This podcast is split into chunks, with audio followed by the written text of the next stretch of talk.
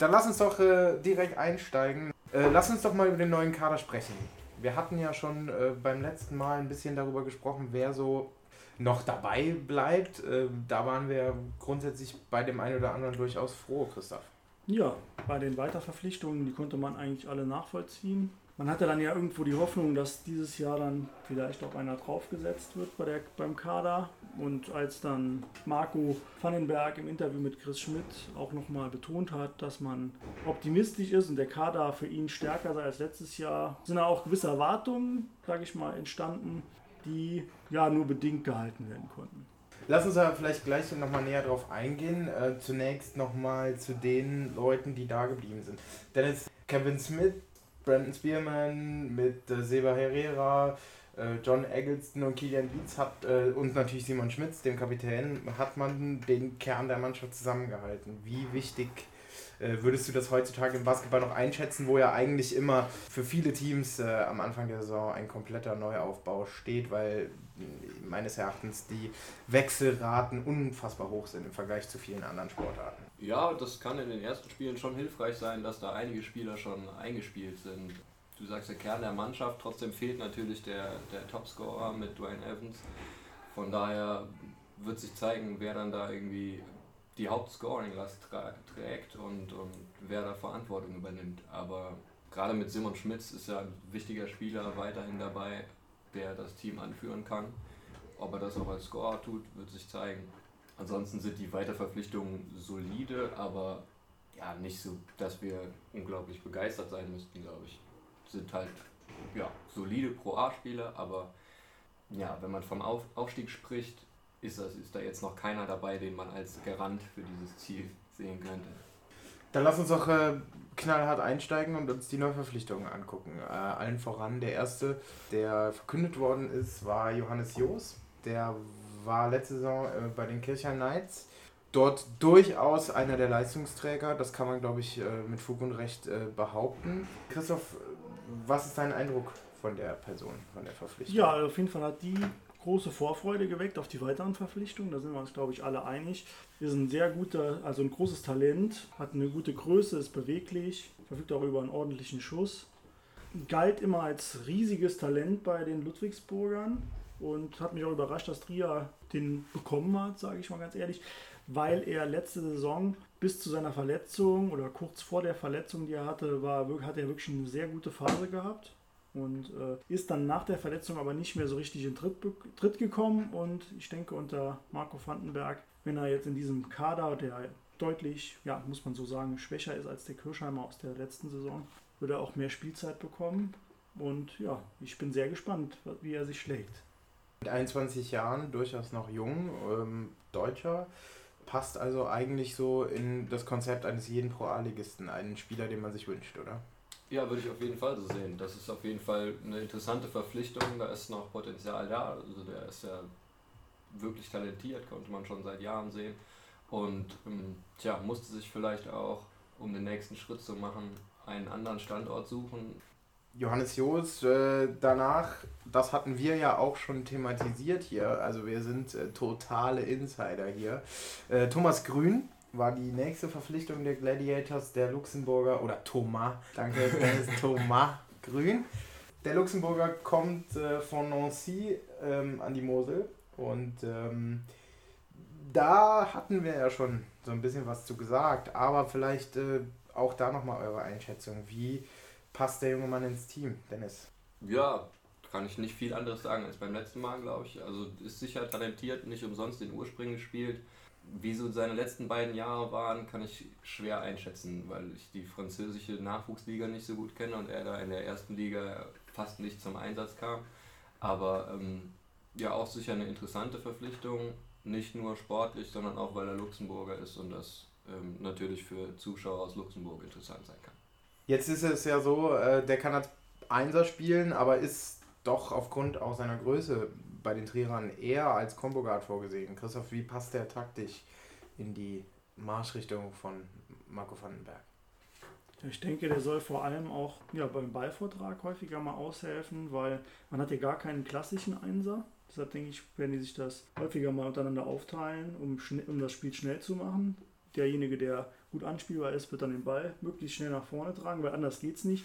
Der Kader ist ja insgesamt sehr klein und auf schnelles Spiel und drei Punkte Würfe ausgelegt. Wird, wird interessant sein, wie er wie Vandenberg äh, ihn einsetzen wird, weil er ist halt sehr flexibel, hat aber auch, muss man natürlich sagen, auf einem höheren Niveau noch nichts groß zeigen können. Da muss man auch abwarten, wie talentiert er dann wirklich ist und wie er das in der Pro A aufs Parkett bringen kann. Die dritte Verpflichtung dann, da kann man schon von einer kleinen Überraschung sprechen. Ich glaube, den hatte tatsächlich niemand auf dem Schirm. Also zumindest nicht, dass ich den Eindruck hatte, dass das eine Person sein könnte, die in Trier ähm, ein Thema ist. Und zwar war das Ryan Nicholas, der vom spanischen Zweitligisten Palma Air Europa hierher kommt. Und das war dann doch meines Eindrucks nach äh, eine Verpflichtung, die ein bisschen für Kontroversen gesorgt hat. Christoph, äh, was sagst du zum US-Amerikaner? Ja, da haben wir es schon, das ist ein US-Amerikaner, obwohl vorher gesagt wurde, es wird kein weiterer Amerikaner kommen. Natürlich hat man den dann nicht auf dem Zettel gehabt. Muss man auch abwarten. Hat jetzt äh, keine sonderlich tollen Statistiken in der durchaus guten zweiten spanischen Liga. Das muss man sagen. Also wer in der zweiten spanischen Liga gute Stats hat, ist normalerweise auch ein Kracher in der Pro A, weil die haben halt, die spanischen äh, Spieler in der zweiten Liga sind halt immer noch ziemlich gut hat, gut, hat gute College-Sets gehabt, konnte aber in Europa bislang wirklich gar keinen Fuß fassen. Muss man abwarten. Ja. Bei Vandenberg wird sich ja irgendwas dabei denken. Ist natürlich auch wieder einer, der einen guten Wurf hat. Typisch für Vandenberg. Der setzt vor allem auf Spieler, die auch von jenseits der Dreierlinie drauflöten können. Das scheint irgendwie ein taktisches Mittel zu sein, was ihm sehr wichtig ist. Wie das dann nachher aussieht, ich bin sehr gespannt. Ich kann mir wirklich, ich kann mir gar keinen Urteil über den erlauben, weil ich kann es nicht einschätzen. Kann einschlagen und 15 Punkte im Schnitt machen, kann aber auch sein, dass man ihn nach ein paar Spielen loswerden muss, weil es wieder nicht klappt. Er hat BWL gespielt, aber Christoph hat es ja schon angedeutet, äh, hat in Europa Schwierigkeiten gehabt, Fuß zu fassen. Äh, Vandenberg setzt aber ja ein bisschen auf die Spieler, die vielleicht äh, die zweite Chance suchen. Ist es bei Ryan Nicholas vielleicht sogar die letzte Chance? Ja, das kann durchaus sein, weil das ist ja, ja nicht mehr seine zweite Chance, sondern eher schon ein bisschen darüber hinaus er hat, wie Christoph gesagt hat, eine gute College-Zeit gehabt, ähm, ordentlich Stats aufgelegt und halt seit er in Europa ist, ähm, ja, nicht wirklich viel hingekriegt. Fünf Punkte im Schnitt gut für den MBC. Das ist soweit okay. Das, ja, in der zweiten Liga für uns könnte das wieder besser sein. Jetzt seine, seine Zeit in Spanien mit 3,7 Punkten im Schnitt. Nicht überragend ist es schwer zu sagen, ob da, wo, woher der, der Durchbruch sein kann, also kommen kann. Es ist, ich meine, es macht immer Sinn, auf, auf Spieler zu setzen, die irgendwie den nächsten Schritt gehen können, wo man irgendwas sieht, was vielleicht andere nicht sehen. Da spart man Geld und hat eine gewisse Chance, aber da, ich habe da nicht so den Ansatzpunkt, warum das jetzt genau in Trier mit ihm klappen soll. Gerade auf den großen Positionen sieht es ja. ja jetzt sowieso nicht so aus, als hätte man da die Möglichkeit, sich hier jemanden durchzuschleppen, der erst so langsam in Tritt kommt. Genau, Deshalb ja. äh, sehr, sehr schwierig. Das wollte ich gerade auch thematisieren, bevor wir ähm, das nochmal, also weil wir können das vorwegnehmen, die letzte äh, Verpflichtung wird kein klassischer Center sein. Demnach gehen wir, äh, wenn, weil das auch die letzte Verpflichtung war, zumindest äh, dem Vernehmen nach und dem, was der Verein so vorausgegeben hat, gehen wir nur mit Kididit als wirklich klassischem, typischen unterm Brettspieler äh, in die Saison. Es gibt natürlich die Vertreter, die sagen, äh, die Positionsspiele gibt es gar nicht mehr so wirklich und heute muss äh, theoretisch jeder alles können. Ähm, aber wir sind nun mal ja auch in der Pro A, in der zweiten Basketball-Bundesliga und da ist es ja nun mal auch so, dass äh, äh, Taktik und Technik ähm, vielleicht manchmal eine untergeordnete Rolle spielen. Ähm, da hätte ich mir doch vielleicht äh, einen großen, bulligen, äh, brettstarken Spieler gewünscht. Äh, Christoph, wie wird Vandenberg das angehen? Du hast gesagt, Dreier, der gute Wurf ist wichtig. Aber wie kann, also wie kann das funktionieren? Kili ja. wird nicht mehr als Small Ball. Das kann ich mir das nicht erklären. Das muss extrem schnelle Spielweise sein, schnelles Umschalten, wirklich die, den Gegner schwindlig spielen, weil und hoffen, dass man genug Defensiv-Rebounds bekommt. Ja, gute Team-Defense, gutes Ausboxen, weil, ja. also das mag sein, dass man auch mit einem kleinen Kader spielen kann, aber die, wenn andere Teams einen 2,10 Meter Typen haben, der eine Kante ist unterm Korb, dann kann ihn bei uns keiner stoppen. Ja. Da ist niemand körperlich also bereit zu. Also das liegt nicht unbedingt nur an der Größe, aber da ist halt, man, man kann auch mit 1,95, wenn man echt eine Maschine ist, jemanden aus der Zone halten. Aber sehe ich im Moment nicht. Also, sagen wir mal so, wir haben ja schon John Patrick mit Guard Terror kennen wir. Der hat das halt perfektioniert. Die hatten auch immer super Rebound-Werte, die Team, Teams, obwohl die extrem klein waren, aber die hatten halt auch athletische und bullige Spieler. Und da sind wir schon beim nächsten Thema. Das Team ist auch rein von den, vom Personal her nicht athletisch. Bis auf Brandon Spearman sehe ich da keinen großen Athleten. Lass uns die Riege voll machen. Kaderplanung abgeschlossen, äh, stand äh, groß als Überschrift drüber unter dieser Verpflichtung. Pablo Coro ähm, kommt aus der chilenischen Liga. Auch das war so eine Verpflichtung, die man nicht auf dem Schirm hatte.